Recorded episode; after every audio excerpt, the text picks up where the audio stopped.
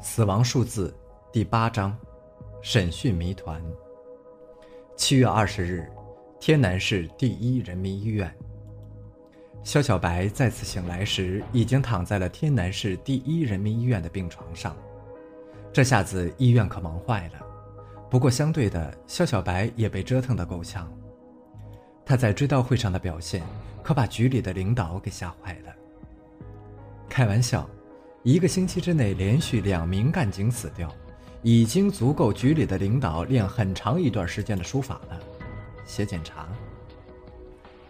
假如这一位再有什么三长两短，那么问题可不是简单的写小楷能够搞定的了。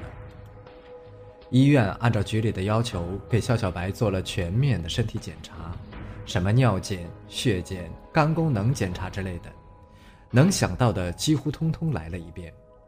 结果出来了，肖小白身体很健康，除了颈椎受伤部位伤势加重之外，其余各部分指标都很正常。这样的结果让局里领导放心不少。但是肖小白对自己车祸后的解释和追悼会上的表现，却让领导放下去的心又悬了起来。肖小白自己不知道。自己在追悼会上先是惨叫了一声，紧接着鼻孔里流出鲜血，浑身颤抖，在张燕的呼喊之下才停了下来，但是立刻就昏倒了。这是肖小白后来听张燕说的，他自己对自己惨叫根本毫无知觉，只是知道自己仿佛做梦一般看到了之前的一段事情，躺在病床上。肖小白仔细地思索自己在追悼会上的感受，那一段经历，他可以很肯定那是自己失去的某段记忆。至于流鼻血和身体颤抖，肖小白并没有放在心上，因为他关注过心理学方面的资料，在某些时候，记忆回归是会伴着一些奇怪的症状的。想了很久，肖小白无力地闭上了眼睛。在那段记忆里发生了很多事情，追捕逃犯，寻找证据，但是为什么自己印象最深刻的却是韩队长铁青的脸呢？他有一种感觉，这其中必然有什么不对劲，但是问题在哪儿呢？中午的时候，小张来了，连续的出事，这个女孩子也消瘦了许多。问了一下肖小白的身体状况。小张放下带来的苹果，准备离开。小张，帮我个忙好不？啊，什么事儿？你尽管说，只要我能做到的。张燕是一个很温和的女孩子，说话柔柔的，并不像是个警察，倒是有些像幼儿园的老师。我，我想看那件案子的审讯记录，你可以帮我带来一份吗？不行。局里说了，你这段时间唯一能做的事儿就是养伤。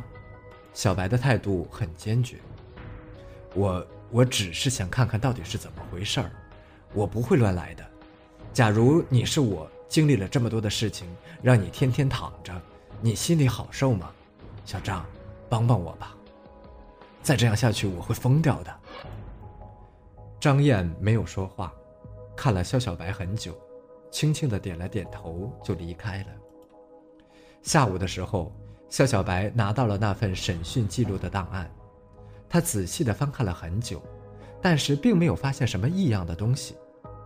审讯工作是由北区鸿福村派出所片警来完成的，里面的内容也很详细，一切证据都显示这是一起因出轨引起的情杀案。女死者的丈夫许建军，一个普通的商人，主要做倒卖生意。什么赚钱倒卖什么的那种。据他自己称，他是当天中午回到家，就在客厅里发现了血衣和尖刀。他当时吓坏了，就用黑色的塑料袋包好，还塞了一些垃圾扔到了垃圾桶里。但是在干警们问到他是坐哪一趟车回到天南市的，他又支支吾吾说不出来。肖小白看了审讯记录，他发现有一个很奇怪的地方。许建军的回答逻辑很混乱，前后的回答相差很多，也就是说，他肯定有事情在隐瞒。但是有一点相当奇怪，不管审讯的干警无论如何拿他语言中的逻辑错误做突破口进行心理攻势，他对自己杀死妻子和妻子的情人这件事情就是死咬着不肯承认。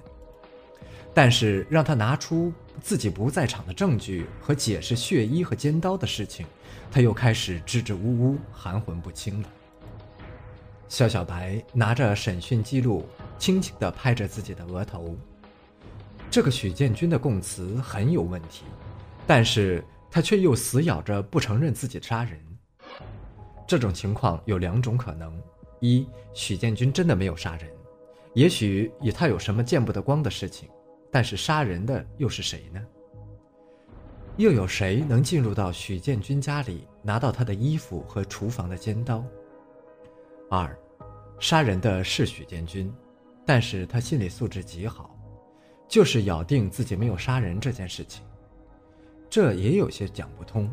假如心理素质好，他应该有足够的时间来完成一个故事，证明自己没有杀人，但是他的回答却漏洞百出。叹了一口气，笑笑白在想：假如自己参与了审讯过程就好了，毕竟自己学过心理学，说不定能看出一些端倪来。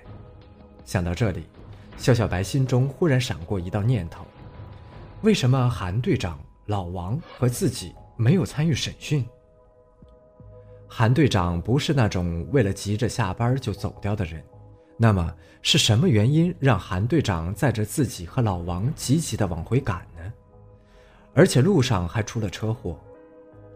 肖小白再次打开审讯记录，在翻开的过程中，他忽然看到审讯记录第二页纸的背面模糊地写着什么字。韩电话说：“许可能不是凶手，不要为难，等通知。”辨认了很久。肖小白终于看清了这几个字，“韩”指的肯定是韩队长，而“许”肯定就是指许建军了。肖小白看了一下自己，应该是审讯过程中写下的。审讯时间是晚上六点到七点，而这段时间恰好就是车祸前的那一段时间。难道队长知道什么内幕？他并没有参加审讯过程。为什么会说许建军不是凶手呢？他这样关心案情，却为什么不参与审讯，而是急急的要赶回来？肖小白突然想起农村们老人说过的一句话：“赶死鬼催的。”